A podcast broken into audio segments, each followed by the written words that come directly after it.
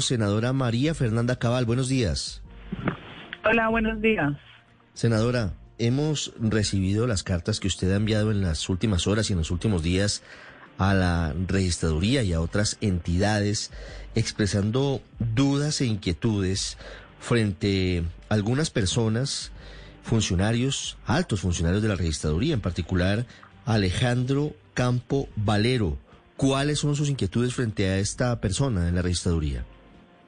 Claro, es que revisando los antecedentes y los trabajos anteriores de quien hoy ostenta el cargo que ostenta, que es ni más ni menos que el director de informática, vemos que el señor Alejandro no solo trabajó en la empresa Indra, que después se gana la licitación por encima de todos sus oponentes, sino que también trabajó en la empresa Thomas Gregan Sons, que sabemos que lleva ganándose la contratación los 12 últimos años.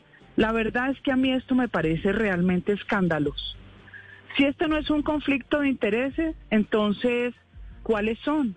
Porque parece que en Colombia las entidades tienen dueño y dueño en empresas particulares que atrapan al Estado, se quedan con la contratación. Ahora, ¿cuál es la garantía para los electores? De la transparencia. Esa es mi inquietud. Ustedes se acuerdan que del 2002 al 2006 Juan Manuel Santos fue miembro de la junta directiva de la empresa Thomas Gregg, que renunció cuando fue nombrado ministro de Defensa. Y ustedes recuerdan las denuncias que hizo incluso la misma Claudia López en su momento de los contratos multimillonarios que recibió Thomas Gregan Sons durante la presidencia de Santos. El mismo Gustavo Petro en el 2010 denunció esto. Obviamente ya Petro y Claudia López terminaron alineados debajo de, la sombrilla de Santos. Aquí tenemos todos los demás partidos que queremos transparencia electoral, que exigir qué es lo que está pasando con la entidad que debe darnos garantía a nosotros en democracia. Senadora, sobre el caso particular de Tomás Gregan Sons, lleva, como usted lo dice, muchos años en este contrato con la registraduría. Y hasta ahora, pues eh, no se habían presentado denuncias, ni quejas, ni dificultades. ¿Por qué en este momento usted considera que hay dudas o inquietudes frente a una empresa que hasta ahora, le repito, que se conozcan, no había tenido ningún tipo de dificultades, ni había tenido ningún tipo de cuestionamientos? Sí había tenido cuestionamientos, pero finalmente, eh, a mi criterio, terminaron siendo esos socios ocultos de Juan Manuel Santos, porque no es posible que una empresa, ellas mismas son las que terminan dirigiendo cuáles son los pliegos, no hay quien compita, así lo dijeron quienes perdieron la licitación. Dicen no es posible porque todas las exigencias son imposibles de cumplir. Por ejemplo, ¿en cuántas elecciones ha participado usted? Por supuesto que quedan por fuera todas. Ahí participó también Servientrega. Entonces, ¿Cuál es mi temor? Juan Manuel Santos, que hoy direcciona Alfonso Prada, su mano derecha y abogado, a la campaña de Gustavo Petro, tiene aquí intereses en esta empresa que se gana las licitaciones y se ganó además la última. ¿Y qué tiene que ver la empresa Indra? ¿A usted no le parece muy sospechoso que el señor Alejandro Valero trabajara en Indra y anteriormente trabajara en Thomas Gregg. O sea, esto de verdad que es de bulto. Esto es una vulgaridad con las instituciones democráticas. Fíjese, senadora, que tengo también aquí en mis manos la respuesta que le entrega en las últimas horas el señor Alejandro Campo Valero, gerente de informática a la registraduría, a Luis Francisco Gaitán, al jefe de la oficina jurídica, seguramente respondiendo a su derecho de petición, senadora.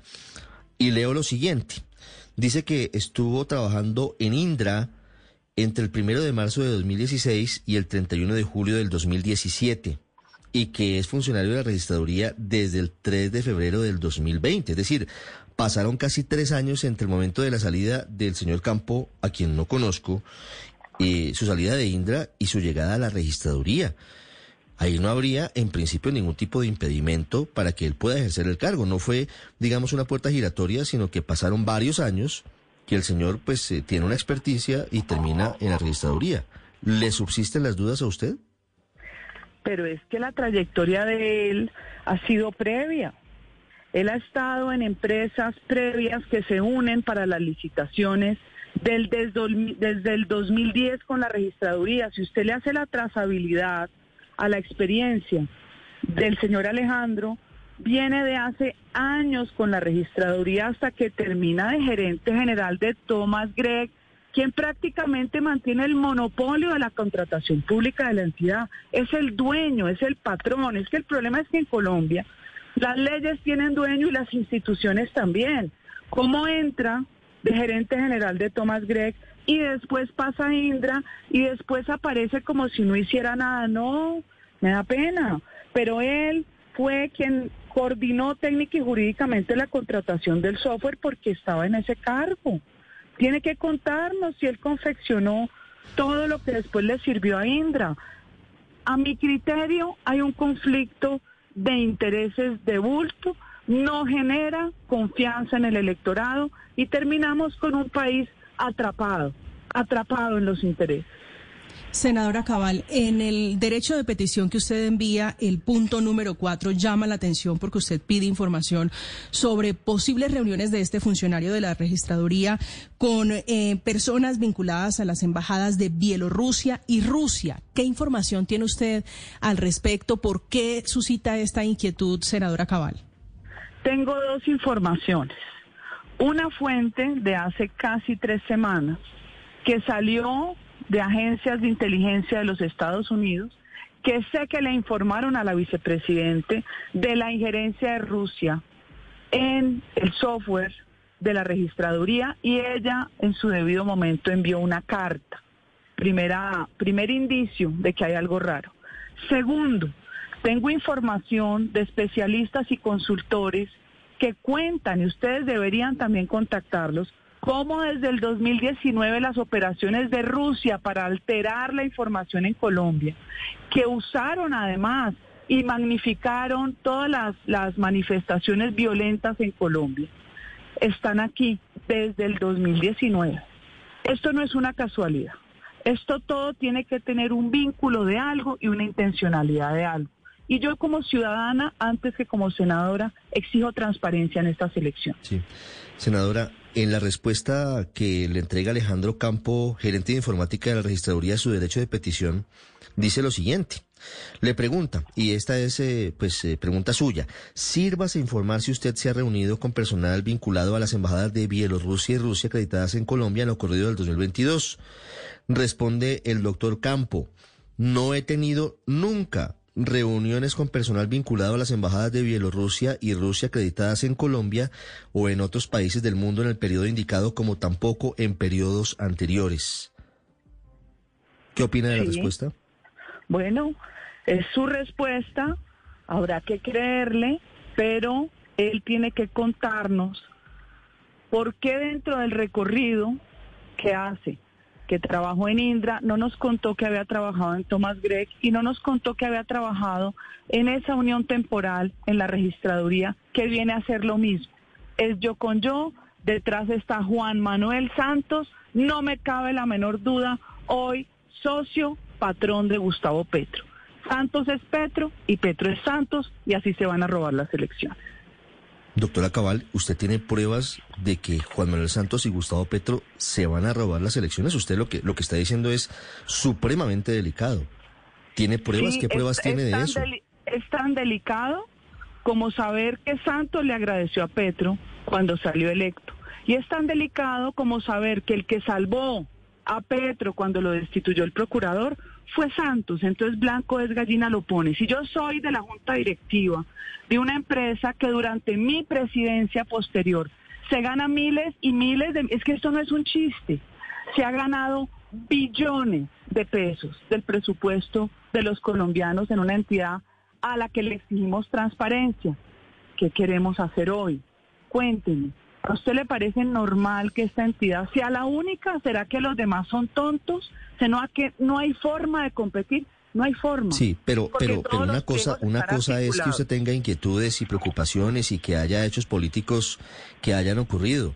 Y otra cosa muy distinta es decir, como usted lo está diciendo, que Juan Manuel Santos, y Gustavo Petro se van a robar las elecciones. Entonces, lo que conduce es saber cuáles son las, las pruebas que usted tiene. Sí, pero permítame, le insisto, doctora Cabal, ¿cuáles son las pruebas que usted tiene de que Juan Manuel Santos y Gustavo Petro se van a robar las elecciones? Si usted dice eso es porque tiene elementos claros de que hay una organización detrás que está incidiendo en las eh, contrataciones o directamente en los resultados. ¿Usted tiene pruebas de eso? la mejor prueba es 1.2 millones de votos que no aparecieron y que no me digan que solo por un error humano de jurados electorales. A mí que me expliquen cómo pasa un error de un 7%. Eso es escandaloso. ¿Qué confianza tiene el ciudadano? A mí, yo no tengo que dar explicaciones. Las tiene que dar el señor Juan Manuel Santos y las tiene que dar los señores Bautista de Tomás Gregan Sons y las tiene que dar el señor Valero, porque él viene de empresas que terminaron quedándose con el poder de la registraduría. No yo. Él Sí y tendrán que dar explicaciones. Viene de pero, pero María Fernanda Cabal es senadora de la República. es eh, la mujer con más alta votación en la historia al Congreso de la República. y eso, ah, bueno, eso, eso, es noticia y, y, ya le voy a preguntar por eso. Pero lo que le digo es que en cualquier caso, lo que usted dice como líder tiene unas implicaciones y, y tiene unas responsabilidades tiene que dar explicaciones frente a lo que está diciendo. Y por eso le hago la pregunta que, le estaba formulando en ese momento, porque es, supremamente grave. Y, con esto quiero concluir. Fíjese usted, eh, Alejandro Alberto Campo responde a su derecho de petición que trabajó en Indra, Colombia, entre marzo del 2016 y julio del 2017. Entre otras cosas, apoyando la dirección del proyecto de las elecciones de Colombia 2016. En gracia de discusión, si lo que usted dice fuera cierto, entonces ¿por qué ganó el no en el plebiscito, si fue en 2016? Ganó el no en el plebiscito, si me lo pregunta a mí, sencillamente digo, porque era imposible que no ganara. Es más, yo podría apostar, no tengo cómo demostrarlo, que la diferencia fue mucho más allá de 50 mil votos. Mucho más allá porque eso se sentía en las calles.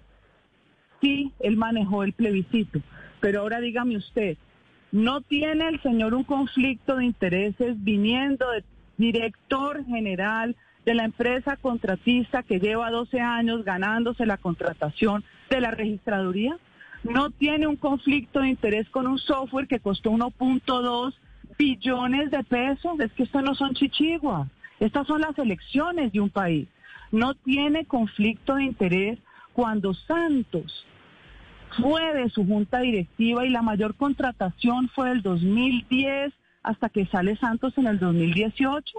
Estuvieron los señores de Thomas Gregg también ganándose las elecciones 2014, donde es claro que se la robó Juan Manuel Santos con la plata pero doctora Cabal, doctora Cabal, en 2018 ¿quién ganó la presidencia? Sí, claro, la ganó Iván Duque. ¿De qué partido? Era imposible. ¿De qué partido? ¿Por, cuántos votos de diferencia? No, ¿de qué, partido es Iván Duque? Cuéntame cuántos votos, porque usted tiene capacidad de torcer elecciones, depende del monto de los votos. ¿Por cuántos Pero ¿quién es el presidente? O sea, según, su teoría, doctora Cabal, aquí desde hace, desde hace 12 años están manipulando elecciones, pero gana el Centro Democrático. Desde hace 12 años hay un negocio multimillonario de la empresa de los señores Bautista con Juan Manuel Santos, que hoy es el jefe de Gustavo Petro. Esa es mi inquietud y vamos a llamar a debate de control político porque esto no les va a quedar fácil con estas evidencias claras que Doctora Cabal, muchas gracias. Un feliz día. Gracias a ustedes. Ocho, cuatro minutos. Ya regresamos en Mañanas Blue.